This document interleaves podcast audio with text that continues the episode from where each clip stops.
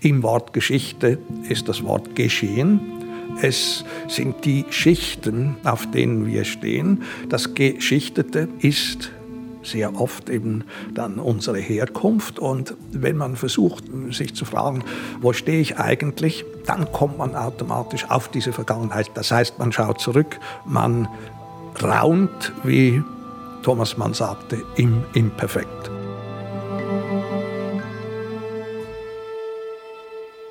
Man schaut zurück, man raunt im Imperfekt, man schaut, wo man herkommt. Das macht der Schweizer Schriftsteller Thomas Hörlimann in all seinen Romanen und er ist ein begnadeter Geschichtenerzähler. In seinem aktuellen Buch geht er in seine Jugend zurück, die er als Zögling Nummer 230 im Kloster Einsiedeln verbracht hat. Das Buch heißt Der rote Diamant und ist eine Mischung aus Internatsroman, Abenteuergeschichte, Krimi und philosophischer Annäherung an die Themen Zeit und Ewigkeit. Zeit und Ewigkeit, ich das, ich hatte ein geisterhaftes Erlebnis, gehabt, wo ich meine erste Hürlimann-Lektüre rekonstruieren Jetzt, aus Anlass von diesem Podcast, das ist anfangs 80er Jahre ich konnte eine Wohnung hüten von Freunden und die haben mir ein Buch von Thomas Hürlimann auf den Küchentisch gelegt. Ich habe ihn bis dahin nicht gelesen. Da sei etwas über Berlin drin auch, haben sie gesagt. Ähm, dort hat Thomas Hürlimann lang gelebt und ich kurz. Ich sehe den Küchentisch, ich sehe das Buch, ich habe Text im Kopf, aber eigentlich kommt nur die Tessinerin von 1981 in Frage. Das ist im Hürlimann sein erstes Buch, sein Debüt. Und da gibt es weit und breit kein Berlin dafür. das habe ich dann auch noch in Erinnerung gehabt, habe ich gemerkt, intensive Atmosphären und Themen, wo der Hürlimann später auch wieder aufgenommen hat. Also zum Beispiel gesellschaftliche Gorsetts, auch die Religion als ein Korsett. Und was geht es denn jetzt genau in der rote Diamant? Ja, Religion ist ein gutes Stichwort. Also in diesem Buch geht es vor allem um Hürlimanns Jugend im Klosterinternat und dieses sehr spezielle Setting bildet gewissermaßen die Bühne, auf der das Buch spielt. Das Internat wird auch als Steinstadt bezeichnet also Korsett, ja, als Festung, als Gefängnis, als Käfig.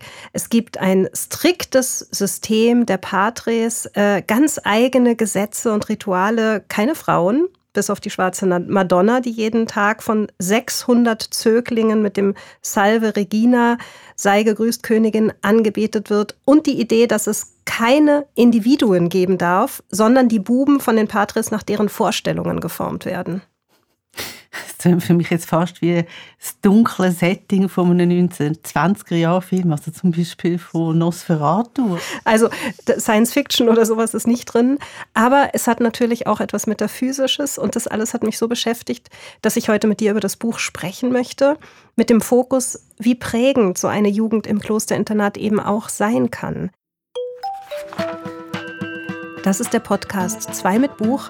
Heute über Der rote Diamant von Thomas Hörlimann mit Nicola Steiner und Franziska Hirsbrunner. Sag mal, Nicola, du hast gesagt, Der rote Diamant sei ein Internatsroman, eine Abenteuergeschichte, ein Krimi. Und dann ging es auch noch um Zeit und Ewigkeit. Mit was fangen wir? Ich würde vorschlagen, mit dem Anfang. mit dem Anfang des Buches, der einen wirklich schon richtig reinzieht beim Lesen, weil es so atmosphärisch erzählt ist. Ein Bube oder ein junger Mann namens Arthur Goldau wird Anfang der 1960er Jahre von seiner Mutter, die eine ziemlich exzentrische Person ist, in ein Klosterinternat gebracht namens Maria zum Schnee. Und dort übergibt sie ihren geliebten Artie Darling, wie sie ihn nennt, den Patres. Ein unvergesslicher Moment, dieser Eintritt in eine ganz neue, ganz andere Welt. Und deshalb wollte ich, als ich Thomas Hürlimann kürzlich besucht habe, auch als erstes von ihm wissen, wie er ganz persönlich sich an diesen Moment erinnert.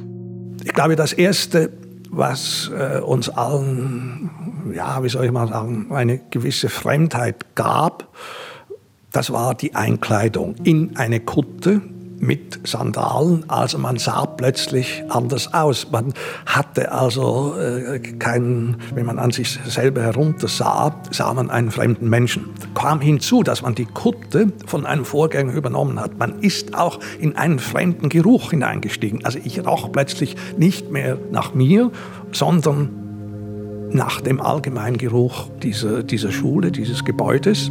Also ich roch plötzlich katholisch und diese erste Fremdheit wurde dann natürlich auch durch einen sehr harten Tagesablauf unterstützt. Ich war es gewohnt, ich stehe am Morgen auf und dann hat die Mutter eine Offermartine gekocht und äh, man saß da am, am, Stubentisch und der Tag fing sehr friedlich an.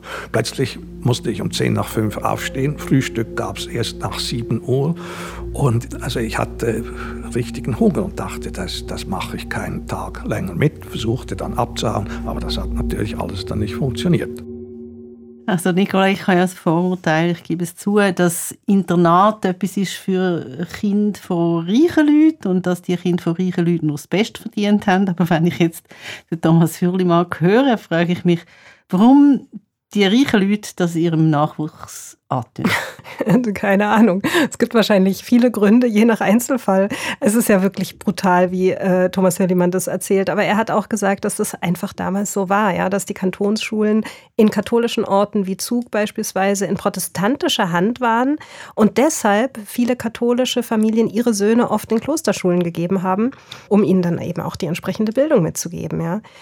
Im Buch sagt der Vater, bevor Arthur ins Kloster kommt, er könne sich glücklich schätzen, von einem Knabenerzieher und Seelenführer dieses Formats zum Mann gemacht zu werden. Also das sagt der Vater quasi als der Sohn ins Internat geschickt Genau, wird, also er soll sich glücklich Tag. schätzen, dass er dort zum Mann gemacht wird. Und es geht ja auch noch weiter. Die Buben sollen eben nicht nur zu Männern gemacht werden, sondern es soll ihnen eben auch jede Individualität ausgetrieben werden. Also sie werden zuerst zu Nummern gemacht. Thomas Hürlimann war seinerzeit tatsächlich der Zögling 230, wie Arthur im Buch.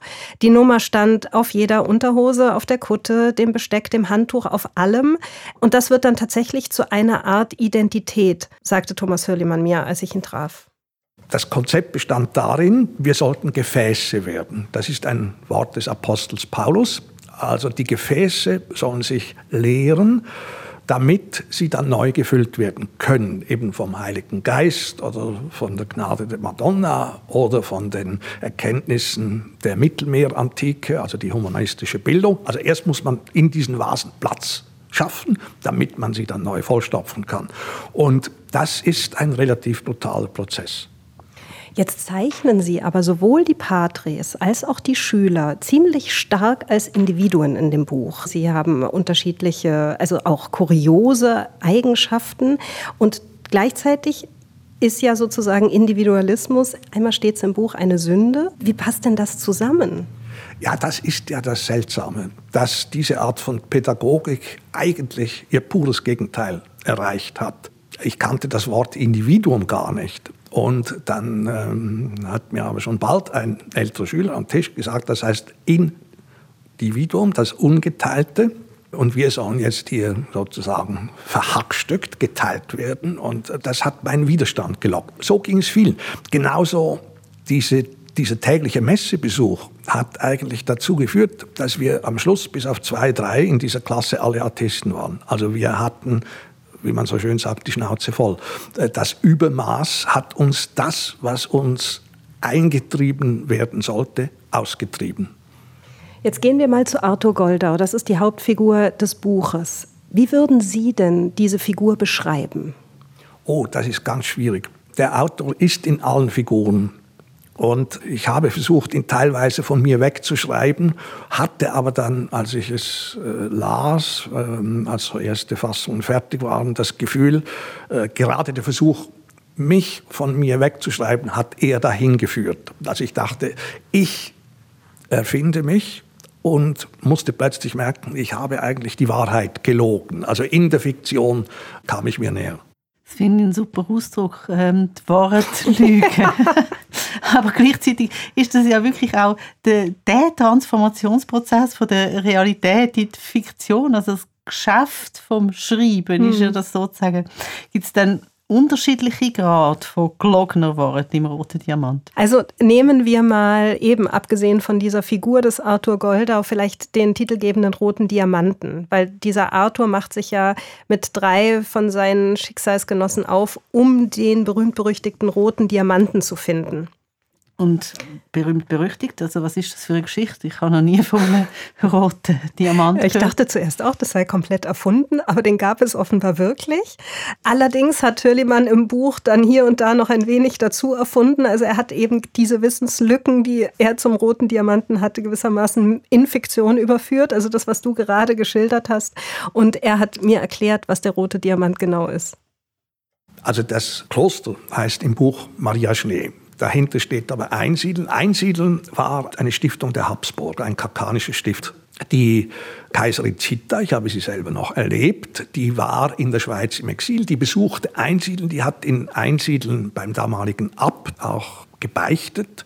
Und das heißt, dieses Stift hatte Verbindungen noch zum Kaiserhaus, also zur Ex-Kaiserin. Der Kaiser war früh gestorben. Und dieser Kaiser Karl hat beim Zusammenbruch der österreichisch-ungarischen Doppelmonarchie den Thronschatz nach Zürich schmucken lassen.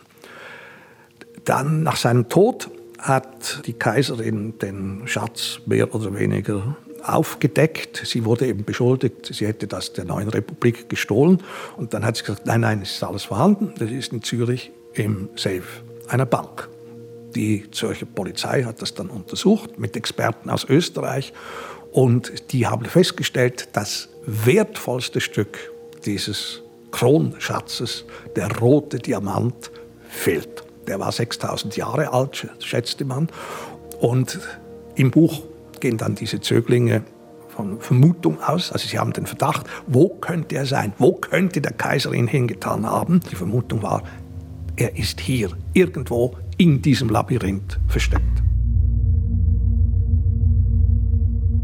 Ja, wo könnte er sein? Er ist hier irgendwo im Labyrinth versteckt. Also sie vermuten dann irgendwann, dass er im Umfeld der schwarzen Madonna versteckt sein muss. Und das ist die zentrale Figur im Kloster und auch im Buch, um die sich dann schließlich alles dreht. Aber ich will gar nicht so viel verraten, weil letztendlich ist es ja tatsächlich auch eine Art Krimi und es wird so Stück für Stück aufgedröselt. Ja. Aber du bist doch nicht der Krimi-Typ. Du sagst doch immer wieder, äh, Krimis lesest du nicht. Warum jetzt?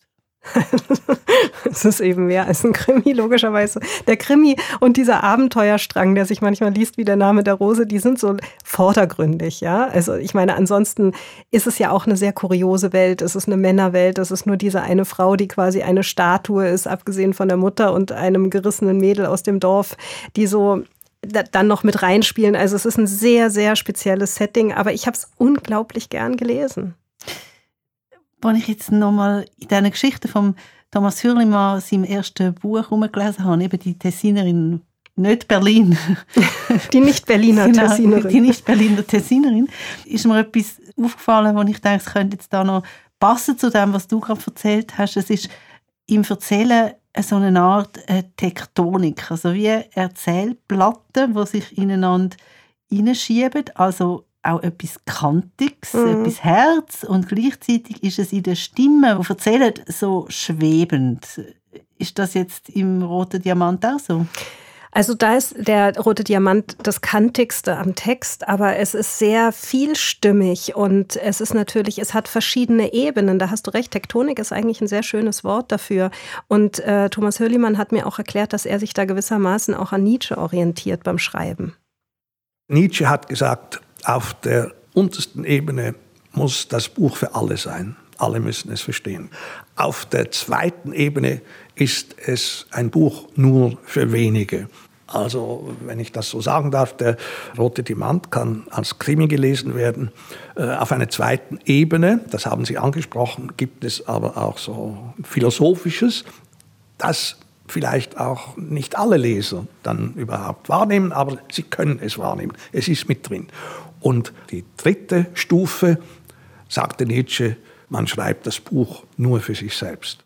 Ja, und diese zweite Ebene, die hat mich eben so interessiert. Das ist so ein bisschen das Programm, was im Hintergrund läuft. Ja? Also, das auch durch zahlreiche Verweise und Symbole getragen ist.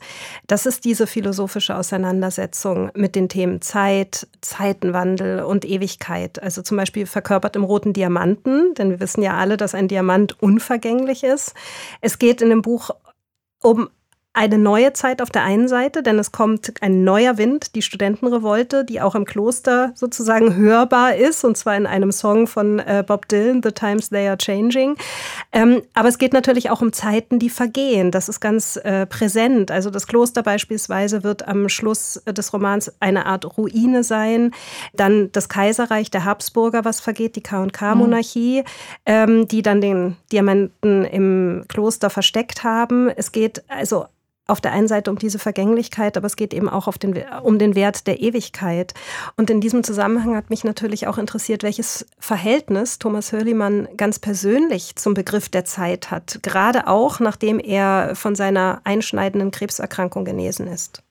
Ich bin tatsächlich noch geprägt von der runden Uhr und das kommt ganz stark aus dem Kloster. Ein Tag ist wieder andere. Er läuft immer gleich ab. Wir sind immer zur gleichen Zeit aufgestanden und um halb zehn wurde das Licht gelöscht. Dann ist man eingeschlafen und wir haben immer zu den gleichen Zeiten gegessen. Das führte auch dazu, dass also 300 Zöglinge zur selben Zeit auch dann zu den Klosetts gedrängt haben. Äh, das heißt, unsere Eingeweide waren auf diesen Tag dann eingestimmt. Und also diese innere Uhr, die hat sich sehr lange in mir gedreht und ist dann zum Beispiel während dieser Krankheit, die Sie ansprechen, habe ich mich wieder an sie gehalten. Das, da hat sie mich wie getragen. Aber natürlich ist das ein Tag, der keine lineare Zeit enthält. Also durch die Wiederholung ist das Lineare, also die eigentliche Vergänglichkeit, aufgehoben. Man kann sich nach vorn erinnern an die Zukunft, denn die Zukunft wird die Vergangenheit sein. Was war, wird sein, was sein wird, war. Und das wurde natürlich in diesem Kloster auch deshalb so ausgeprägt, weil es eine Annäherung an die Ewigkeit ist, an eine Zeit, die eben nicht vergeht. Und die Zeit, in der wir jetzt leben, ist ja gerade eine andere. Also die runden Uhren verschwinden und die digitale Zeit, die zuckt. Also die, das ist nicht mehr ein ruhiges Kreisen, das ist äh, eben eine ganz andere Art von Zeit. Und das ist ein ähnlicher Zeitbruch wie um das Jahr 1000 im Jahr 1000 haben Mönche die, Runde, die mechanische Uhr erfunden. Und äh, sie wollten nicht mehr vom Hahn geweckt werden, weil der unzuverlässig war. Man kann sagen, diese runde Zeit hat über ein Jahrtausend gehalten und die verlassen wir nun. Ich finde aber, die Rundzeit, das ist ja also quasi die Positivseite von so einer rigiden Struktur in einem Klosterleben Heute würde man allweg von Achtsamkeit reden und das macht man vielleicht einmal so in der Ferien oder in einem Retreat. Aber mhm. der, also wenn man es jetzt durchziehen müsste man ja Mönch oder Nonne sein. Also es klingt für mich auch ein bisschen nach Wehmut, wie es der Thomas Hürlimann jetzt sagt. Ja, also da, da, da, blitzt ganz viel Wehmut durch und man könnte das unter Umständen auch dem Buch vorwerfen, wenn man wollte. Ja, also es ist natürlich eine Art Totengesang auf das Ende einer Epoche, nämlich die alte Welt mit ihren christlichen und humanistischen Werten. Es ist aber auch, und das gehört, finde ich, zum formalen Spannungsfeld die Sehnsucht nach der Pubertät, also nach dem Jungen, ja, mit all ihrer Abenteuerlust, die Thomas Hürlimann hier irgendwie nochmal aufruft und auslebt. Und darauf musste ich ihn natürlich auch ansprechen, dass es eben kein bitter, ernstes, wehmütiges Memoir ist, sondern äh, keine Klage, sondern es ist leicht, es ist humorvoll, ironisch, äh, heiter, komisch alles andere als streng katholisch schwer, würde ich jetzt mal sagen. Und er treibt mit dem ganzen Ton eben diese Patina und das Pathos dem, dem Katholischen aus, was man eigentlich erwarten würde, wenn man hört, worum es in dem Buch geht. Ich glaube, das hat, damit hängt das zusammen, dass ich in der langen Phase meiner Krankheit, äh, ich konnte eigentlich wieder wie früher nur durch Bücher aus meiner Lage aussteigen. Also früher als Zögling waren wir eingeschlossen, die Mauer war ringsherum. Und jetzt las ich zum Beispiel das Buch von Stanley, der da berichtet, wie er durch, den, durch Afrika reist, durch den Kongo. Ich habe wieder angefangen, Abenteuerbücher zu lesen, als äh, Traumfahrten aus diesem, äh, aus diesem Spitalgebäude heraus, wie ich früher mal mit diesen Abenteuern Ballonen aus diesem Kloster geflohen bin. Und als ich dann anfing, da hatte ich eben Lust, eine Leselust zu erzeugen, wie ich sie gebraucht habe, um im Krankenhaus überhaupt lesefähig zu sein. Da habe ich teilweise die schweren Bücher gar nicht ertragen. Aber Bücher, die spannend waren, die haben mir dann durch lange Nächte geholfen. Da habe ich gesagt, so etwas muss ich irgendwie auch zustande bringen. Ja, das passt. Das Buch ist eine Mischung aus Harry Potter, aus dem Namen der Rose, also auch ein ähm, Untergangsroman aus dem Zögling Törles, Internatsroman. Hatten Sie beim Schreiben einen konkreten literarischen Kompass? Nein, der Kompass war der Diamant. Der hat mir sehr geholfen. Der Diamant, der ist ja eigentlich eben ein zeitloser Stein. Der hat äh, also sozusagen keine Vergänglichkeit. Man kann ihn praktisch nur mit äh, anderen Diamanten überhaupt ritzen. Also das ist, äh, der überlebt jeden Brand. Und äh, das heißt, äh, ihn umgibt etwas Ewiges. Und ich dachte einfach, durch dieses Buch, das am Anfang eben ins Labyrinth geht, das versuche ich auch so ein bisschen, ähm, so wie ich das empfunden habe. Jetzt weiß man nicht mehr so ganz genau, wo man ist. Das lernt man erst später, im Laufe der Zeit lernt man dieses Gebäude kennen aber in diesem Gebäude gibt es eben etwas, das eigentlich wie der Kern ist. Wie, ähm, und auf das geht diese Handlung, die sich dann teilweise auch verzweigt, immer wieder zurück. Und das passierte mir eher, als dass, dass ich das äh, intendiert habe. Aber ich habe plötzlich gemerkt, wenn ich mich an den Diamanten halte, dann führt er mich auch. Also ich muss ihm die Leitung übergeben. Bei Ihnen war das so und im Buch ist es auch so, dass Arthur ja im Internat das Schreiben für sich entdeckt, steckt hinter diesem Gedanken des, des Diamanten auch die Sehnsucht eines Autors, unvergänglich zu sein und für die Ewigkeit zu schreiben? Nein, ich bin, würde ich sagen, das hat damals auch im der Klosterschule angefangen, schreibsüchtig, wie jemand mondsüchtig ist. Ähm, also ein Tag, wo ich nicht schreibe, ist für mich immer ein, ein merkwürdiger Tag. Wenn es mir schlecht geht, dann kann ich mich schreibend sofort retten oder lesen, das ist ja dem verwandt. Äh, also ich lebe mit Büchern und von Büchern und damit ist der Zweck schon erfüllt. Also darüber hinaus habe ich eigentlich keine Ambition. Also die Ambition ist, meine Zeit äh, auf eine Weise zu füllen, die mir das Gefühl gibt, äh, ich habe etwas Vernünftiges getan. Ich kann es eigentlich gar nicht sagen, weil es ist eher im Suchtbereich. Also ich muss das tun. Weshalb weiß ich eigentlich auch nicht. The order is rapidly fading And the first one now will later be last For the times they are a-changing Du, Nicola, wo du mir erzählt hast, du mirst das neue Buch von Thomas Fürlimann und weil das Internat dort ja so eine wichtige Rolle spielt, dann habe ich wirklich total Lust gehabt, mal wieder die zwei Bücher aus dem Gestell zu ziehen, die mich als Jugendliche total beeindruckt haben und wo es eben um Internat geht. Einerseits die Verwirrungen des Zöglings Törles von Robert Musil, du hast es in dem Gespräch mit dem Thomas Fürlimann kurz erwähnt und Andererseits Unterm Rat vom Hermann Hesse, das sind zwei Bücher aus dem Jahr 1906.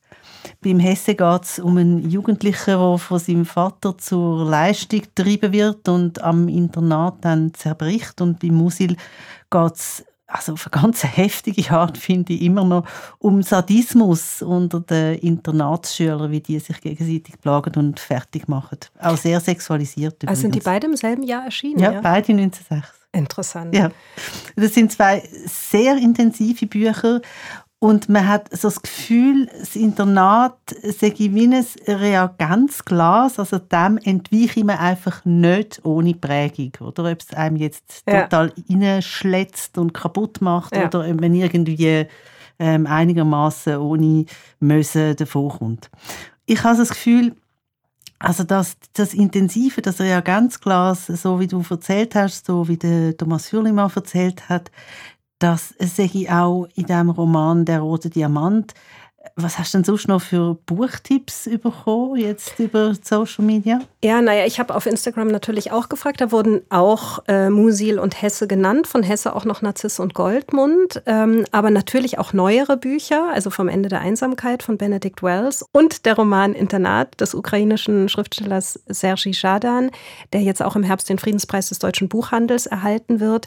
Das ist ähm, quasi drei Tage während des Donbasskrieges. Ein Lehrer will sein seinen Neffen aus einem Internat holen und gerät in eine Welt außerhalb jeder Zivilisation und Menschlichkeit. Im Grunde genommen wirklich ein Buch, was man in diesen Tagen gelesen haben sollte. Also Nicola, jetzt gehen wir nochmal zurück zum Roten Diamant. Mhm. Ähm, du hast gesagt, Internatsroman, Abenteuergeschichte, Krimi, Philosophie. So unterm Strich, was hat dich am meisten beschäftigt? Ja, also es ist natürlich ein sehr komplexer, ein sehr vielschichtiger Roman. Ich habe jetzt mal den Fokus Jugend im Klosterinternat gewählt, auch für diesen Podcast, weil wir hätten über ganz vieles sprechen können. Aber wir haben vorhin auch darüber gesprochen, wie hart es eigentlich ist, wenn man als Jugendlicher in so ein Klosterinternat gesteckt wird, von einem Tag auf den anderen sich in einer neuen Welt einfinden muss. Und ich sehe nach der Lektüre dieses Buches und auch nach meinem Gespräch mit Thomas Hürlimann selbst, ja, das also viel länger war als das, was wir jetzt gehört haben, wie prägend es ist. Und zwar ein ganzes langes Leben lang. Man geht miteinander durch dick und dünn, man hält zueinander. Auch was die Beziehung zur Religion betrifft, äh, macht das natürlich was mit einem, dieses Hin und Her und die Auseinandersetzung mit der eigenen Konfession.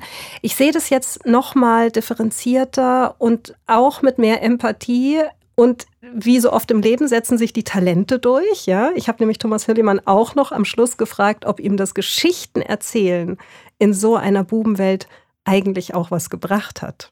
Ja, Sie haben das vorher ja angesprochen mit den Individuen. Die meisten von uns haben irgendetwas entdeckt, worin sie gut waren. Und zum Beispiel wurde dann irgendwann, da waren wir so in der zweiten, dritten Gymnasialklasse, ein Fernseher angeschafft. Und es gab nachmittags eine Sendung, die kam jeden Sonntagnachmittags, Bonanza. Könnte ich Ihnen heute noch die Melodie vorsingen, wie das anfing. Das Dumme war nur, während Bonanza lief, etwa nach zwei Dritteln der Sendung, mussten wir aufstehen, um ins Salve zu gehen, um dann die Madonna eben anzubeten, anzusingen. Und der Fernseher wurde abgestellt. Dann habe ich während dieser äh, während des Salve mir vorgestellt, wie könnte jetzt diese Geschichte ausgegangen sein, die wir da nur zu zwei Dritteln gesehen haben. Dann habe ich das meinem Freund Beat mal erzählt und dann hat er das weiter erzählt und das führte dann dazu, dass ich nach äh, einer gewissen Zeit äh, jeweils, wenn wir vom Salve kamen, haben sich alle um mich herum versammelt. Ich saß auf einem Tisch und habe die Sendung zu Ende erzählt. Und habe so auch sozusagen meinen Spaß am Geschichten erzählen dann eben entdeckt und habe gemerkt, ja, irgendwie kann ich das. Das ist so nicht so ein kompliziertes Muster, das diese Sendungen hatten. Also ich wusste, die Cartwrights gewinnen immer und konnte das dann auch auf so ein Ende hin erzählen.